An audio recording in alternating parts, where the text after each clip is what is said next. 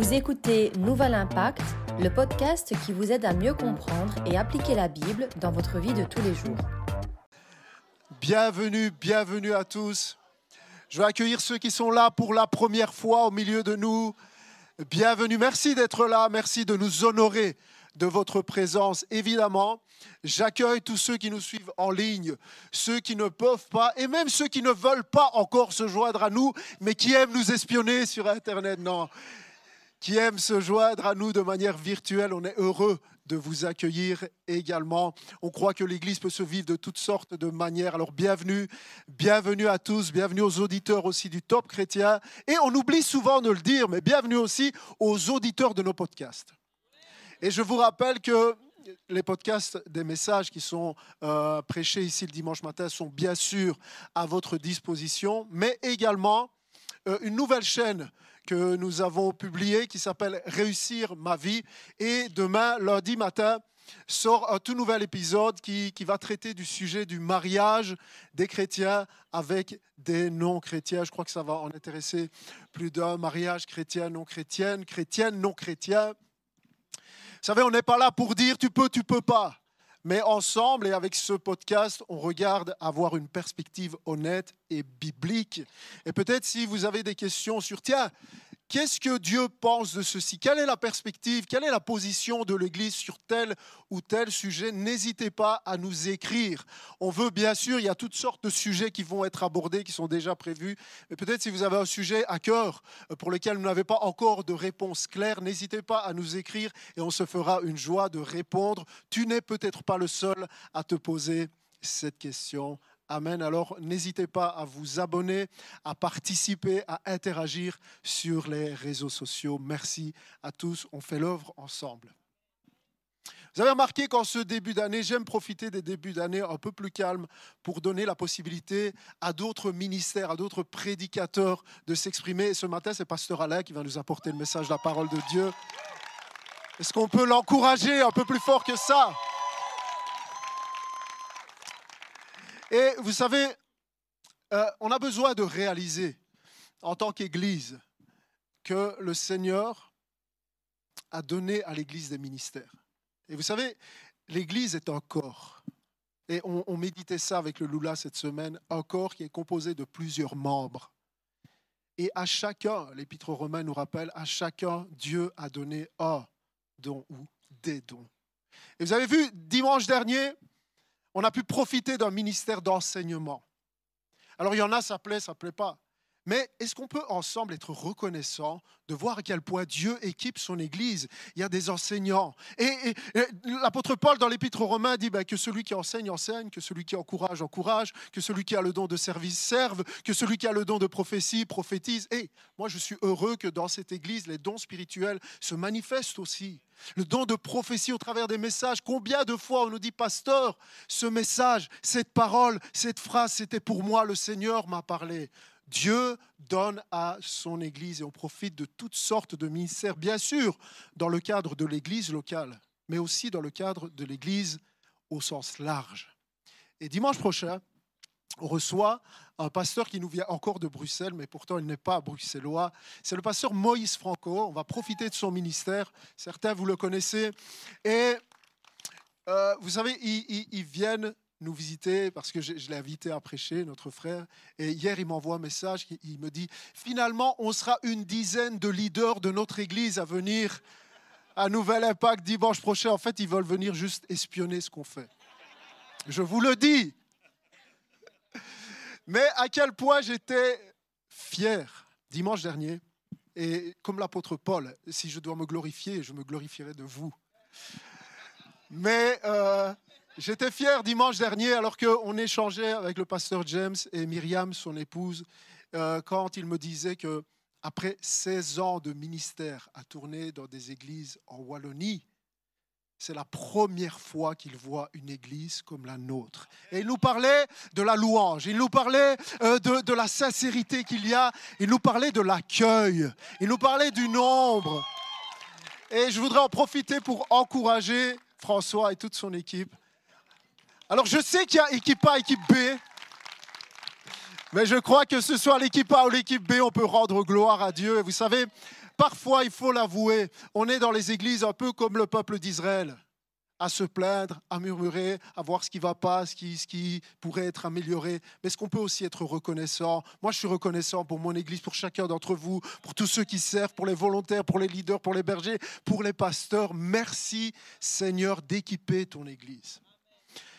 Alors je vous disais, c'est pasteur Alain, mais vous savez, on n'en parle pas souvent, mais il y a une équipe pastorale dans cette Église. Et moi, je suis le premier béni d'avoir autour de moi pasteur Alfonso, pasteur Tino, pasteur Alain.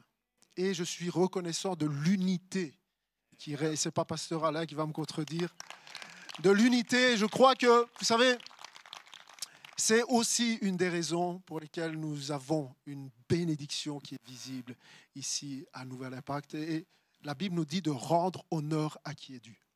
Et vous savez, ces pasteurs que je vais être cités, qui sont là avec moi, ils ont plus d'expérience que moi. Et moi, je suis reconnaissant pour leur vie, pour ce qu'ils ont semé pendant des années, pour les sacrifices, pour les sacrifices financiers, de temps, de famille, de toutes sortes de sacrifices. Et aujourd'hui, on peut récolter. Rendons honneur à qui est dû. Nous vous honorons et nous vous honorons encore dans cette église. Pasteur Alain, je te laisse toute la place. Que Dieu te bénisse. Merci. Ah, vous êtes gentils, les gars.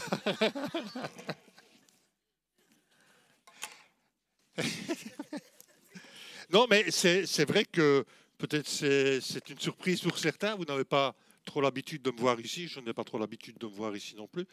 Euh, mais, mais, mais, en fait, vous savez, en général, je, je, laisse euh, cet exercice périlleux à, à des petits jeunes à, des gens pleins de fougue, pleins de, d'énergie. Et puis, ben, euh, Alessio, pasteur Salvatore, pasteur Tino, pasteur Alfonso. Jeune, c'est gentil, Alfonso. et, puis voilà, euh, ben, nous allons continuer notre parcours de cet épître de Jean. Et la partie qui m'a été confiée n'est pas une partie très très simple parce que c'est très dense. Il y aurait tellement, tellement de choses à dire. Euh, je disais à Pasteur Sablator, là, tantôt, en général, quand on prépare une prédication, on passe beaucoup de temps à, trouver des idées, à mettre les choses en place, etc. Moi, je peux vous dire, cette semaine, j'ai passé beaucoup de temps à diminuer, diminuer, diminuer, parce qu'il y avait beaucoup trop et il y avait au moins pour, euh, pour, pour trois, trois messages, tellement le contenu est dense. Alors, on y va? On attache nos ceintures? Allez Premier épître, je mets mes lunettes dans certains cas, pas toujours, hein, mais vous n'êtes pas habitué de me voir avec non plus. Alors, à partir, du euh, chapitre 2 à Jean, donc à partir du verset 20, vous-même, vous avez une onction de la part de celui qui est saint, et tous, vous avez la connaissance. Je vous ai écrit non pas parce que vous ne savez pas, euh, la vérité, pardon, mais parce que vous la savez. Parce qu'aucun mensonge ne vient de la vérité. Qui est le menteur Sinon que celui qui nie que Jésus est le Christ? Celui-là est l'antéchrist qui nie le Père et le Fils. Quiconque nie le Fils n'a pas non plus le Père. Celui qui confesse le Fils a aussi le Père. Pour vous, ce que vous avez entendu dès le commencement doit demeurer en vous. Si comme vous avez entendu euh, dès le commencement demeure, en vous, vous demeurez vous aussi dans le Fils et le Père. Et voici la promesse qu'il nous a faite, la vie éternelle. Je vous ai écrit au sujet de ceux qui vous séduisent.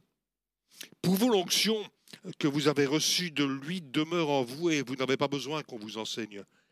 Mais comme son onction vous enseigne toute chose, qu'elle est véritable et qu'elle n'est pas un mensonge, demeurez en lui comme elle vous l'a enseigné. Waouh! Waouh! Il y a en fait trois thèmes, me semble-t-il, qui se, dégagent, qui sont abordés dans, dans ces quelques versets que nous avons lus. Il est question, premier thème, de l'onction. Le texte commence par là, verset 20 et verset 27. Il est question aussi dans un deuxième temps de connaissance et de discernement. Et ensuite, il est question des antéchrists et des fausses doctrines concernant Jésus. l'onction. Alors je pense que c'est nécessaire de faire quelques petites mises au, point par rapport à ça. Peut-être euh, taper un petit coup de pied dans la fourmilière, euh, peut-être certains d'entre nous vont graisser un petit peu des dents. Mais vous savez euh, combien au niveau de l'Église Nouvel Impact nous attachons de l'importance à, à finalement baser nos croyances sur la parole de Dieu et uniquement sur la parole de Dieu. Alors, des gens peuvent raconter beaucoup, beaucoup de choses. Notre source d'autorité est la parole de Dieu. Alors l'onction, vous savez, c'est un, sujet qui est très très à la mode aujourd'hui dans, certains mouvements chrétiens. On peut lire, on peut entendre à peu près tout et n'importe quoi à, ce sujet. Alors que ce soit dans, des églises, que ce soit dans des bouquins, que ce soit sur Internet, dans les réseaux sociaux, euh, plein plein de choses. Et vous savez, moi, ce qui m'attriste par rapport à ça, c'est que parmi ceux qui enseignent eh bien, des choses qui ne sont pas très bibliques, qui enseignent des erreurs au sujet de l'onction, il y en a plusieurs que nous connaissons, que nous connaissons bien, je ne vais pas citer de nom, hein, bien sûr, mais, mais des, des, gens dont nous apprécions le ministère, des gens, des gens de qui nous sommes proches, mais qui enseignent quand même des choses qui ne sont pas justes, qui ne sont pas bibliques. Quand on parle d'onction, pour beaucoup, ça fait référence à une action particulière de Dieu, destinée à, qualifier quelqu'un pour un ministère, pour une fonction, un rôle, un acte spécifique. C'est un peu comme une marque de la main de Dieu qui, par son esprit, donnerait de manière surnaturelle pouvoir, autorité, puissance, euh, intelligence au-delà de ce qui est accordé bah, aux, chrétiens, monsieur et madame tout le monde. Il sera alors question de recevoir une portion une part plus importante euh, du Saint-Esprit par une onction d'huile ou, le plus souvent par imposition des mains, faisant presque de nous des, surhommes animés par la puissance ou l'autorité de Dieu. souvent même, on va considérer que ceux qui ont reçu une onction particulière sont des gens qui se trouvent, c'est un peu des chrétiens d'élite qui se trouveraient au-dessus de la mêlée des gens qui, quelquefois même, euh, pas tout le temps heureusement, mais qui s'autoproclament prophètes, apôtres, général de Dieu. Et j'en passe des meilleurs. Hein. Mais il y, a, y, a, des choses comme ça qui se passent, hein, vraiment. Qu'est-ce que la Bible nous enseigne à ce sujet? Qu'est-ce que la Bible nous enseigne à ce sujet? Quand on parle d'onction, ben, l'origine remonte en fait euh, ben, à l'Ancien Testament. Euh, je suppose que vous avez quand même une petite connaissance de, tous ces textes, mais, très rapidement. Dans l'Ancien Testament, l'onction, c'était un rituel, un rituel de consécration. L'huile d'onction, c'était une huile préparée avec toute une série d'ingrédients, c'était très précis, c'était très, euh, très, très concret. Euh, cette huile d'onction était versée sur la tête de personnages importants pour attester de leur consécration, pour attester leur entrée dans une fonction d'autorité reconnue. les grands prêtres recevaient l'onction, les rois recevaient l'onction, les prophètes recevaient l'onction. Et, même les, ustensiles qui servaient dans le service, dans le tabernacle d'abord et puis au temple après, recevaient aussi euh, une onction. C'était un signe visible euh, d'un choix, d'une consécration à Dieu, de l'action du Saint-Esprit. Quelqu'un qui est oint, c'est quelqu'un qui a été élu, quelqu'un qui est choisi. C'est étonnant, mais le terme hébreu euh, pour dire oint, c'est euh, Machiac, qui a donné en français le nom Messie. et c'est vraiment ça. Euh, loin, c'est celui qui a été choisi. Et Messie, euh, ben, celui qui a été choisi, euh, celui qui est loin, c'est par excellence notre Seigneur, le Messie, le Christ.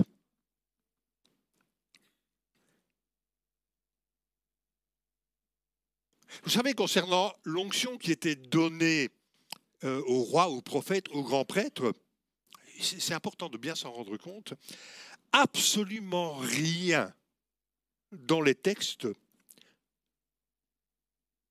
euh, ne, nous permet euh, de croire que euh, l'huile d'onction, que le rituel en lui-même avait un pouvoir quelconque, un pouvoir surnaturel. Dans l'Ancien Testament, l'onction qui était administrée ne conférait aucune puissance, ne conférait aucun pouvoir, aucune forme d'infaillibilité, aucune sainteté particulière, aucun discernement supérieur à celui des autres. Ils ne sont pas devenus des surhommes parce qu'ils ont reçu l'onction prévue pour les installer dans leurs fonctions. Absolument pas. Vous savez, tous les rois en Israël, euh, en leur temps, ont reçu l'onction.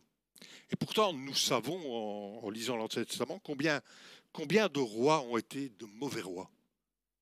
Combien de rois ont même entraîné tout le peuple très très loin de Dieu. Et pourtant, ils avaient reçu l'onction ils avaient reçu l'onction. Et bien sûr, il y a eu aussi ben, des bons et des mauvais grands prêtres. Il y a eu des vrais et des faux prophètes. L'onction ne conférait rien du tout. C'est drôle que je dise ça quand même. L'onction ne conférait rien du tout. Un prophète était un vrai prophète, non pas parce qu'il avait reçu de l'huile sur la tête, mais parce que l'Esprit Saint agissait en lui, parlait en lui, parlait par lui. Et c'est vrai aussi que ben, l'onction était finalement un signe, un symbole, une marque de consécration. Et, bien sûr, un appel aussi à l'Esprit de Dieu pour euh, apporter euh, aide et, soutien dans la fonction, dans le ministère exercé. on se rend vite compte que l'huile dans l'Ancien Testament est très souvent symbole de l'action, de la présence ou de, la personne même du Saint-Esprit. Alors tu me diras, oui, mais ça, Alain, c'était, l'Ancien Testament. Hein. Aujourd'hui, cela a un sens beaucoup plus profond, beaucoup plus spirituel, euh, encore pour les chrétiens. Et, et clairement, c'est ce que beaucoup, beaucoup enseignent aujourd'hui dans les églises.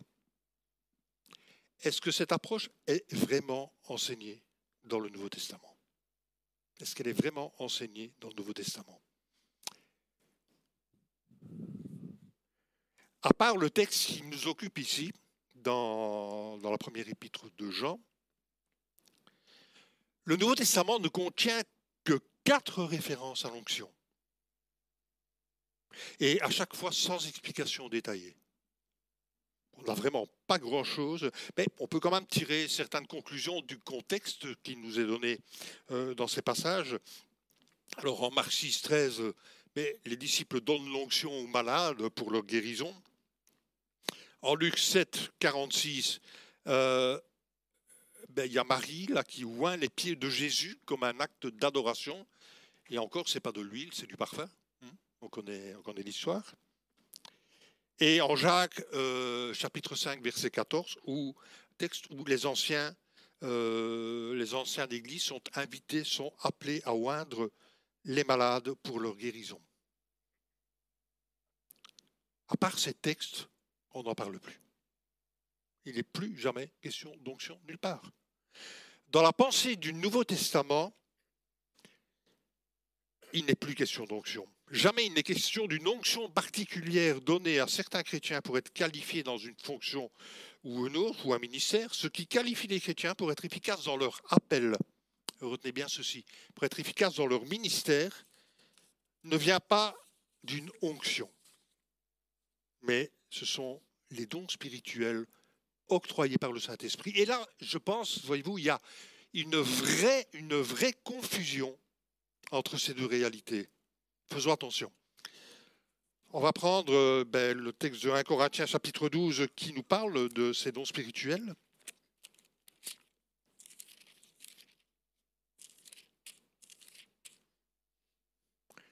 À partir du verset 4. Il y a diversité de dons, mais le même esprit. Diversité de services, mais le même Seigneur. Diversité d'opérations, mais le même Dieu qui opère tout en tous. Or, à chacun, la manifestation de l'Esprit est donnée pour l'utilité commune. En effet, à l'un est donné une euh, euh, par l'Esprit une parole de sagesse, à un autre une parole de connaissance, selon le même Esprit à un autre la foi par le même esprit, un autre des dons de guérison par le même esprit, un autre les dons d'opérer des miracles, un autre le don d'opérer des pardon, un autre la prophétie, un autre le discernement des esprits, un autre diverses sortes de langues, un autre l'interprétation des langues. Un seul et même esprit opère toutes ces choses, les distribuant à chacun en particulier comme il veut. Alors, encore une fois, on ne va pas, dans nous manque, on ne va pas faire l'analyse de, ce texte, mais il semble bien clair dans, ce passage que les, les dons octroyés par l'Esprit sont finalement juste des outils. Des outils qui nous sont confiés, je ne dirais même pas qui nous sont donnés, qui nous sont prêtés euh, pour être efficaces dans le ou dans les rôles euh, que Dieu veut nous voir remplir au sein de son Église. Et le texte est clair aussi, ces dons ne nous sont pas octroyés pour nous-mêmes, pour être mis en avant, pour être célèbre, pour dominer les autres, pour briller dans l'Église. Celui qui doit être mis en avant à travers le ministère de l'Église et à tous nos ministères particuliers, c'est Jésus. Et uniquement Jésus. Si, quelque chose au niveau des, dons spirituels, au niveau de vos ministères, vous porte vous en avant, porte une association en avant, porte même une église en avant, c'est pas juste. C'est pas juste. Jésus est le seul qui doit être mis en avant, qui doit être mis en valeur. Il est le seul.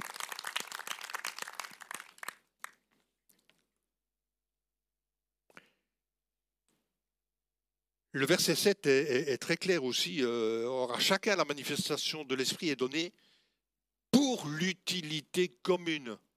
Les dons spirituels ne me sont pas donnés pour moi. Ils me sont donnés pour faire grandir les autres. Et la suite de la pensée de Paul, à partir euh, du verset 12, ben, euh, Pasteur Salvatore y a, fait, il a fait allusion tout à l'heure, mais c'est l'image du corps l'apôtre Paul va, développer cette image extraordinaire, cette réalité que dans l'Église, tout le monde a sa place. Il n'y a pas de don plus important, plus spirituel que les autres. Il n'y a pas de personne plus importante que les autres. Tous pareils, avec des dons différents, pour l'utilité commune, pour le développement de l'Église de, de Jésus-Christ. Les dons spirituels ne font pas de nous des surhommes. Essayez d'oublier un petit peu ça. On aime bien aujourd'hui à hein, parler de puissance, parler de. Non, ça ne fait pas de nous des, des surhommes. Ce sont absolument. Ces dons ne sont absolument pas un grade ou un signe de haute spiritualité. Vous savez, le, le vrai thermomètre de ma spiritualité, ce ne sont pas les dons que Dieu m'a accordés. Le vrai thermomètre, c'est l'action du Saint-Esprit dans ma vie, la manière dont je vais le laisser la transformer, la manière dont je vais le laisser la rendre de plus en plus semblable à Jésus. Cette manière qui va faire que ma vie soit vraiment conforme à ce que Dieu souhaite pour moi. L'apôtre Paul appelle ça fruit de l'esprit.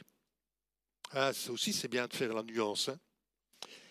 Chapitre 5, verset 22 nous enseigne, mais le fruit de l'esprit, c'est l'amour, la joie, la paix, la patience, la bonté, la bienveillance, la fidélité, la douceur, la maîtrise de soi.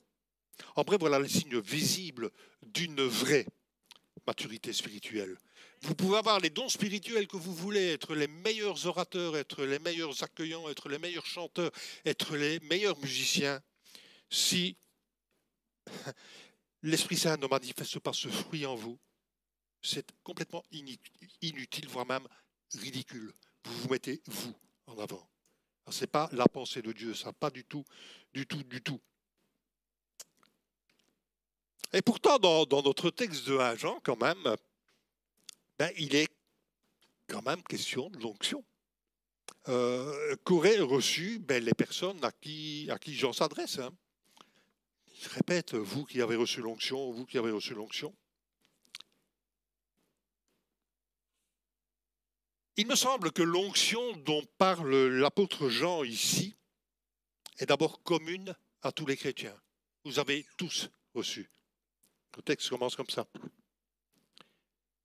je suis convaincu qu'il s'agit simplement de la marque de la présence qui nous a été donnée, de la présence du Saint-Esprit qui nous a été donnée lors de notre nouvelle naissance. Si tu as véritablement donné ta vie à Jésus et que tu t'es engagé à le suivre en tant que disciple, tu as reçu le Saint-Esprit. Le Saint-Esprit habite en toi. Et ça, c'est une certitude. Je suis parvenu à placer le mot, les gars.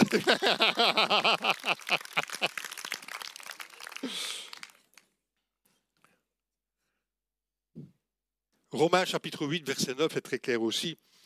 Si quelqu'un n'a pas l'Esprit de Christ, il ne lui appartient pas. Alors écoutez-moi bien. Tu n'as pas reçu un dixième, tu n'as pas reçu un quart, un tiers, une moitié, ni même trois quarts de Saint-Esprit. Le Saint-Esprit est une personne, et pas seulement, il l'est aussi, hein, mais pas seulement une puissance ou une force dont il faut, il faut te remplir ou te laisser remplir. Tu as reçu 100% du Saint-Esprit. Retiens bien ça. Je voudrais, euh, pour bien vous faire comprendre ça, faire une petite illustration. Si j'ai besoin d'un petit peu de matériel. voilà comment dans, nos vies, dans nos églises, ben, on aborde ben, euh, le Saint-Esprit aujourd'hui. Le Saint-Esprit, c'est l'eau avec de la grenadine. Hein. Et vous voyez, on imagine que voilà, le Saint-Esprit se déverse en nous un petit peu. Oh Seigneur, j'ai pas assez de Saint-Esprit. Allez, encore un petit peu. Ouais, mais Seigneur, je suis pas vraiment plein. Allez, encore un petit peu. Et puis on remplit, on remplit, on remplit. Voilà, c'est bien. Et on reste encore un petit peu. Puis, mais, Seigneur, encore un petit peu Saint-Esprit. Mais non, là, là, t'es, rempli, t'es rempli. Je peux pas, ça va déborder. Et, c'est souvent comme ça qu'on envisage, euh, euh, comment dire, le, Saint-Esprit dans nos vies. Combien de fois j'entends souvent chez les chrétiens Oh, j'ai besoin de plus de Saint-Esprit. Tu n'as pas besoin de plus de Saint-Esprit, tu l'as à 100%. Tu l'as à 100%.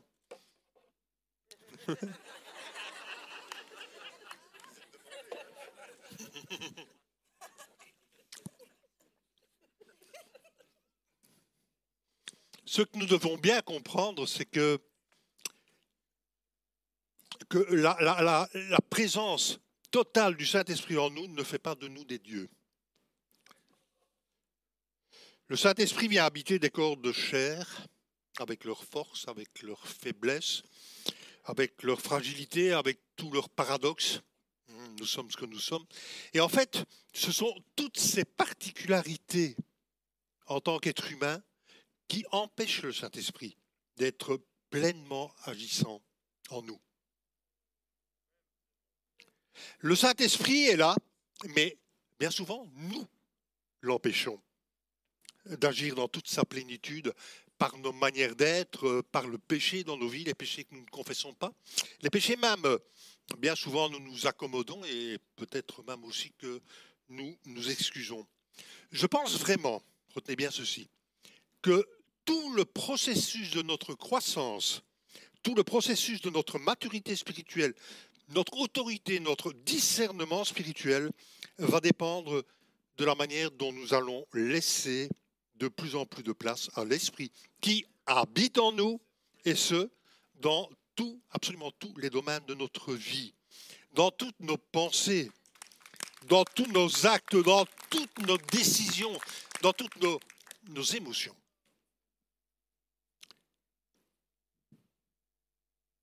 Alors dans d'autres passages, il est question, bien sûr aussi, euh, on connaît ces textes de plénitude du Saint-Esprit, d'être rempli du Saint-Esprit. Je pense particulièrement à ce verset d'Éphésiens, je crois que c'est chapitre 5, verset 18, oui, oui, euh, où il est dit, ne vous enivrez pas de vin, c'est...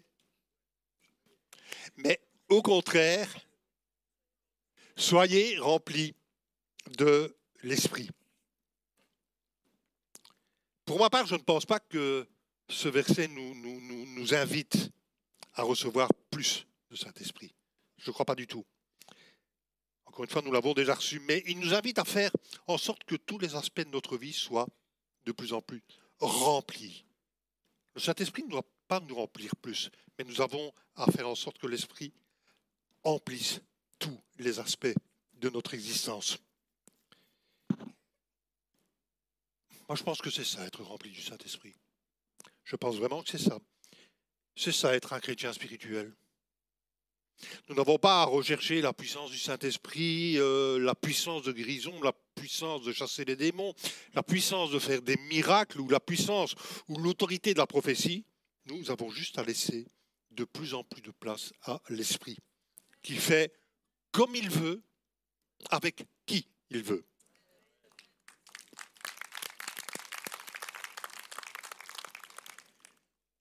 Pour permettre au Saint-Esprit de nous remplir, alors je n'aime pas trop donner des systèmes D, mais il y a quand même, des, grands points qui sont terriblement importants.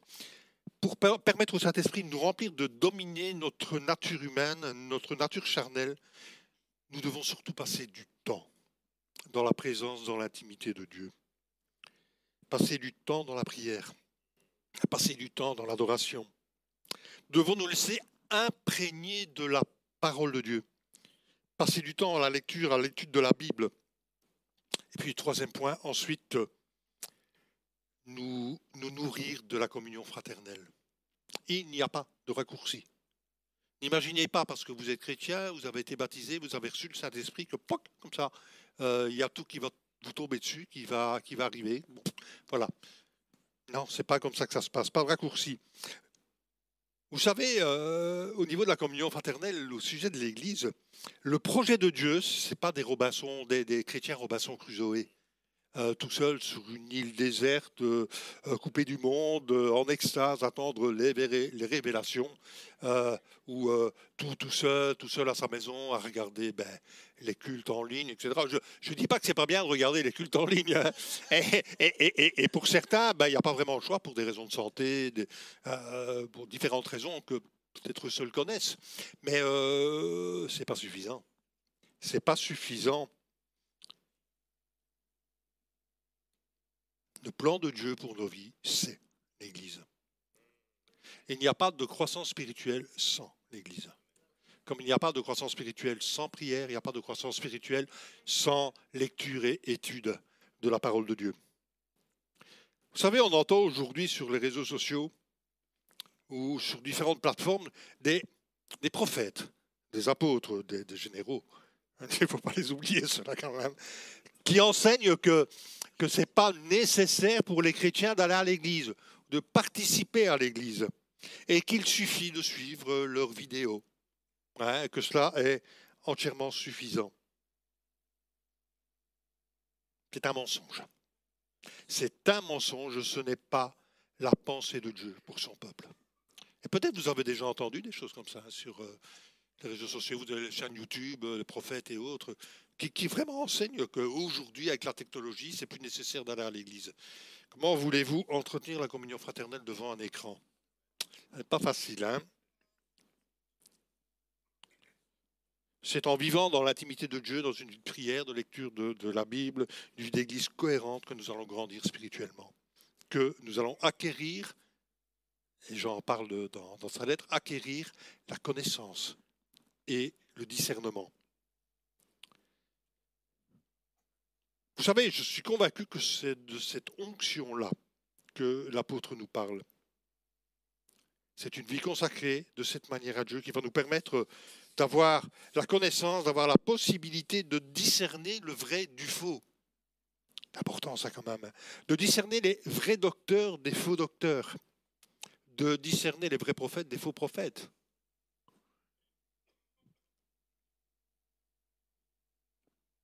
On avance un petit peu. Dans la suite du texte de Jean, il est question aussi à nouveau des antéchrists ou des antichrists.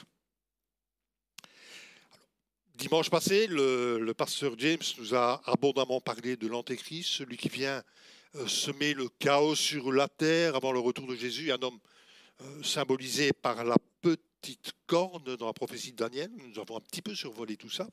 Mais, mais Jean va beaucoup plus loin que ça. Il en parle bien sûr, mais il va nous enseigner que les antéchrists existaient déjà à son époque. quand nous abordons le sujet de l'antéchrist ou des antéchrists ou des antichrists, nous, limitons souvent notre, notre vision à, à, l'image, à la vision apocalyptique de celui qui va tout détruire, euh, de celui qui va mettre la planète à feu et à sang, un être abominable qui agira avec la, la puissance de Satan. Et c'est vrai, c'est vrai, ce personnage entrera en scène dans, notre humanité. Et vous savez d'ailleurs, quand nous essayons de discerner les antéchrists à différentes époques, hmm, qui ont parcouru l'histoire, on va penser assez facilement à des gens comme Néron, des gens comme Napoléon, à des gens comme Hitler, ben, tous ces personnages, ces grands dictateurs euh, euh, un petit peu fanatiques, cruels, des gens qui ont vraiment été une plaie pour l'humanité. Et nous avons sans doute raison, ces gens étaient des antéchrists. Mais ce n'est pas de ceux-là dont nous parle Jean maintenant, dans la suite de la réflexion. Disons verset 22. Qui est le menteur sinon celui qui nie que Jésus est le Christ? Celui-là est l'Antichrist, qui nie le Père et le Fils. Quiconque nie le Fils n'a pas non plus le Père. Quiconque confesse le Fils a aussi le Père. Ce que vous avez entendu dès le commencement doit demeurer en vous ce que vous avez entendu dès le commencement demeure en vous. Si ce que vous avez entendu dès le commencement demeure en vous, vous demeurez aussi dans le Fils et dans le Père. Vous savez, on a souvent l'impression, quand, on lit la Bible, on lit le Nouveau Testament, que, tout cas, euh, à partir du livre des Actes, ben, qu'au début, l'Église, l'Église primitive, c'était absolument génial tout le monde s'entendait bien, tout le monde pensait la même chose, tout le monde avait vraiment la même unité de pensée. Il n'y avait jamais de conflit dans cette église. Vous avez mal lu, je pense. Dès le début, l'Église a eu affaire à, de nombreuses menaces. Alors on connaît bien les menaces externes, les persécutions qui ont commencé très tôt euh, pour, l'Église de Jésus et qui se sont prolongées même pendant plusieurs siècles. Et il y avait aussi les menaces internes, les déviances, les fausses doctrines qui étaient dues à une mauvaise interprétation, ou même à un emprunt aux religions à mystère qu'on trouvait en Égypte, euh, à Babylone. Et cela aussi continuait à travers les siècles. Je pense que durant toute son histoire, l'Église a eu affaire à des menaces de fausses doctrines, de, euh, choses vraiment d'hérésie. Euh, on peut même employer le mot, il n'est pas trop fort. Au début de l'Église, il y a eu de très très nombreuses sectes, des gens qui, en apparence, avaient de la sympathie pour, euh, pour le message de Jésus, mais qui voulaient y insérer leur propre pensée. Alors, la, majorité, à l'époque, la majorité des fausses doctrines émanaient euh, d'un mouvement spirituel et ésotérique euh, qu'on appelle le gnosticisme. gnosticisme, pourquoi? Ben, Gnosis, en grec, qui signifie connaissance. Et ces gens pensaient vraiment que euh, le salut s'obtenait par euh, des connaissances qu'on pouvait acquérir de manière ésotérique, par des rites particuliers, des connaissances qui étaient réservées à certains initiés. Et, c'est cela que les premiers disciples de Jésus, comme Paul et en l'occurrence ici comme, Jean aussi, ont commencé à devoir combattre.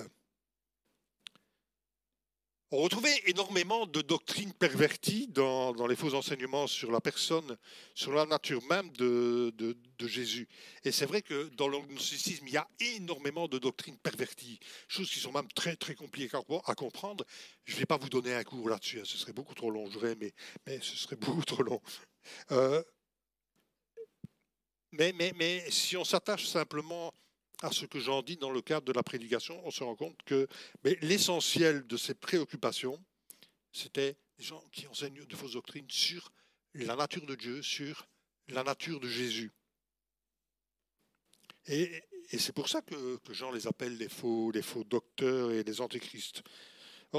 très rapidement, pour l'agnostique, il existe deux réalités, l'esprit et la matière. L'esprit, c'est Dieu. La, matière, toute la matière est mauvaise. Euh, c'est la source de tous les maux. Et donc, Dieu ne peut pas être le créateur. Euh, la matière est mauvaise. Dieu ne peut pas créer quelque chose de mauvais. Et donc, le concept même de l'incarnation, va être totalement rejeté, comment Dieu pourrait venir dans un corps humain parce que le corps est mauvais? Le corps doit être rejeté. Et de ce fait-là, ben, forcément, mais Jésus n'a pas pu subir la mort à la croix. Jésus euh, n'est pas ressuscité. Euh, Ce n'est pas par sa mort et sa résurrection que Jésus a racheté l'humanité, mais par la transmission d'enseignements secrets permettant à l'homme de, de retrouver, de réintégrer sa nature divine. C'est vraiment l'enseignement des, gnostiques, et en tout cas ce, ce à quoi on s'attache pour le moment. C'est l'enseignement de, ces faux docteurs et ce n'est pas du tout ce que la Bible nous enseigne par rapport à Dieu, par rapport à Jésus.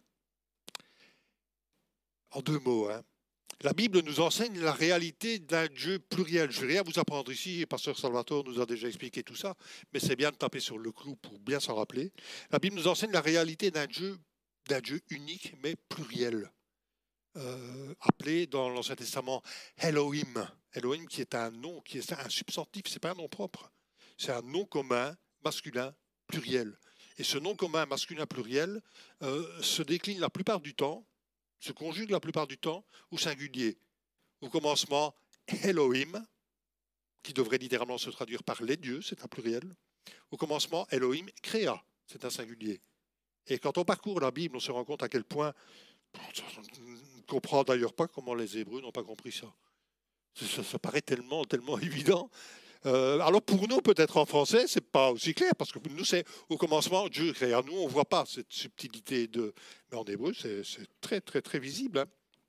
Et ce Dieu pluriel est révélé en trois hypostases. Alors c'est un mot un petit peu savant. On utilise hypostase pour éviter d'utiliser le mot personne, pour pas faire d'anthropomorphisme, pour pas croire que personnes de la Trinité sont, des gens, des, personnes humaines.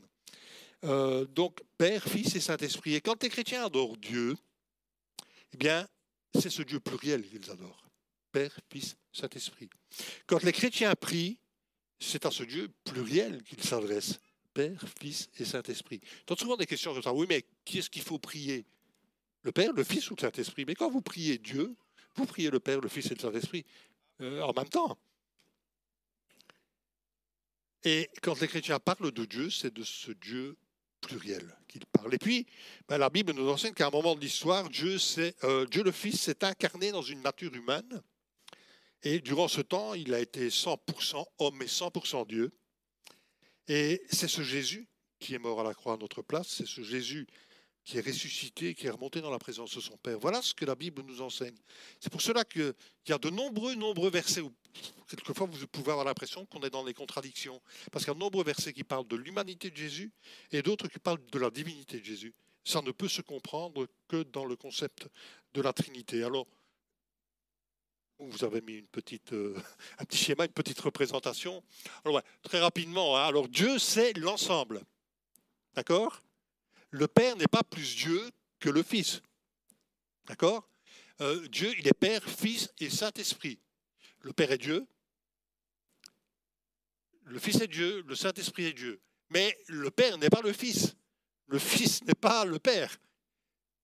Euh, le, Fils n'est pas le Saint-Esprit, le Père n'est pas le Saint-Esprit. Il y a, vraiment clairement dans la Bible, euh, comment dire, une, nette différence. On voit clairement agir euh, les trois personnes de la Trinité. On pourrait croire que les, fausses doctrines par rapport euh, à la nature profonde de, Jésus, de Dieu, ben, c'était avant et que ça n'existe plus aujourd'hui. Rapidement, parce que le temps avance. On peut euh, clairement affirmer que, que tout ce qui s'oppose à la foi chrétienne aujourd'hui est antichrist que ce soit l'athéisme, que ce soit euh, les religions non chrétiennes comme l'islam qui nie ouvertement la divinité de Jésus, comme les témoins de Jéhovah qui vont nier aussi euh, la divinité de Jésus, comme les mormons, une centaine d'autres. Mais on trouve aussi euh, des doctrines antéchristes, des doctrines qui corrompent la nature. La nature de Dieu qui corrompt la nature même de Jésus dans les différentes églises chrétiennes aujourd'hui. Euh, dans le protestantisme même, même aussi dans, certains milieux de type évangélique. On ne s'en rend pas toujours compte parce que c'est très pernicieux.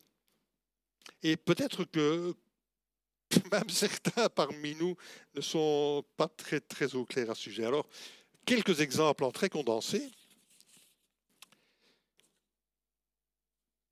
Alors, on pourrait s'attarder sur tous les dangers de toutes les fausses doctrines qui nous envahissent aujourd'hui. Il y en a beaucoup, beaucoup, beaucoup. Ça vaudrait la peine de prendre un peu de temps avec ça aussi, mais on va rester sur le sujet des, fausses doctrines concernant Jésus. On rencontre de plus en plus dans nos églises une très ancienne doctrine qu'on appelle le modalisme. Doctrine qui n'est pas biblique du tout. Alors qu'est-ce que c'est le modalisme? C'est une croyance qu'il y a un seul Dieu qui n'est pas constitué en trois personnes, mais qui se révèle sous trois modes différents. Euh, mode, modalisme. Et à un moment, ce Dieu unique se révèle en tant que Père, par exemple en tant que Créateur, se révèle en tant que Fils, en tant que Sauveur, et se révèle en tant que Saint-Esprit, consolateur. Mais, c'est, c'est le même Dieu, c'est un seul Dieu qui se manifeste de manière différente. Ce n'est pas ça du tout que la Bible nous enseigne. Un autre mouvement de pensée, celui de plus en plus présent aujourd'hui, c'est la doctrine de, Jésus seul, ce qu'on appelle aussi la doctrine unitariste. Euh, on rencontre notamment hum, ce genre de doctrine dans aujourd'hui le néo-pentecôtisme. Je ne sais pas si vous avez déjà entendu parler, mais, mais voilà, c'est de plus en plus présent. Et en gros, le seul et vrai Dieu, c'est pas Elohim, le seul et vrai Dieu, c'est Jésus. Jésus est le Père, Jésus est le Fils, Jésus est le Saint-Esprit. C'est vrai quoi il vient, lui. Euh, donc il n'y a pas de Père, il n'y a pas de Fils, il n'y a pas de Saint-Esprit. C'est Jésus qui est tout à la fois. C'est pas non plus ce que la Bible nous enseigne. C'est pas ça du tout. Et puis, euh, il y a une troisième, euh, on ne va pas s'attarder dessus, qui est clairement plus radicale. C'est ce qu'on appelle l'arianisme, qui tire son nom d'un prêtre égyptien qui s'appelait Arius au IVe siècle, et ça a vraiment fait un gros tollé dans l'Église. Et c'est une, doctrine qui est reprise par les, témoins de Jéhovah et par plusieurs autres euh, aujourd'hui, notamment dans les églises protestantes de type libéral. On va rencontrer beaucoup cette, cette position. On nie carrément la nature divine de Jésus. Jésus est fils de Dieu, mais il n'est pas Dieu. Il n'est pas de nature divine et par conséquent, Jésus est inférieur, très, très inférieur au Père. Ce n'est pas non plus ce que la Bible enseigne. Nous l'avons vu. Peut-être vous pourriez me dire, et petit à petit on va arriver à la conclusion, euh, mais, mais, Alain, qu'est-ce que toutes ces nuances viennent faire? Est-ce que c'est si important que ça? Qu'est-ce que ça change dans ma vie que Jésus soit Dieu ou seulement fils de Dieu ou même seulement prophète? Qu'est-ce que ça change dans ma vie? Mais bien sûr, c'est important. Bien sûr que c'est important, c'est même absolument fondamental. Et c'est justement par rapport à cela que l'apôtre Jean nous parle à nous aujourd'hui. Qui est le menteur? Sinon celui qui nie que Jésus est le Christ. Celui-là est l'antéchrist qui nie le Père et le Fils. Quiconque nie le Fils n'a pas non plus le Père. Quiconque confesse le Fils a aussi le Père.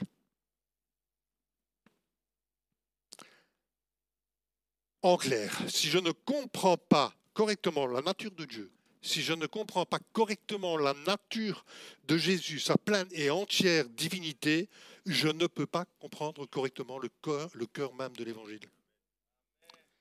Et parce que si Jésus n'est pas Dieu, c'est un simple homme qui est mort sur cette croix. Et là, on est, on est même en contradiction avec l'enseignement biblique. Chacun portera sa propre charge. Un homme ne peut pas sauver l'humanité. Si Jésus n'est pas Dieu, tout le christianisme s'effondre. Tout l'évangile s'effondre. Parce que vous savez, si je ne comprends pas bien le cœur de l'évangile, ben je ne peux pas me l'approprier. Et je ne peux pas passer vraiment par la nouvelle naissance. Jésus a dit dans, dans l'évangile de Jean au chapitre 8, il dit ceci, si vous ne croyez pas ce que je suis, vous mourrez dans vos péchés. C'est grave ça quand même. Hein.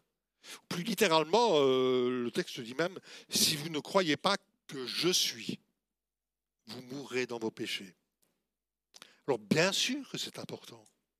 Bien sûr, pour que, ben, comme le, dit Jean dans, la fin de, ces versets, euh, au verset 28, où il dit, afin que, pour que, à son avènement, nous ne soyons pas confus.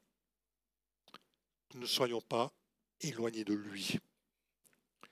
Alors, ben, je vais demander peut-être aux musiciens de nous rejoindre et puis euh, je vais donner juste deux, trois petits conseils en conclusion.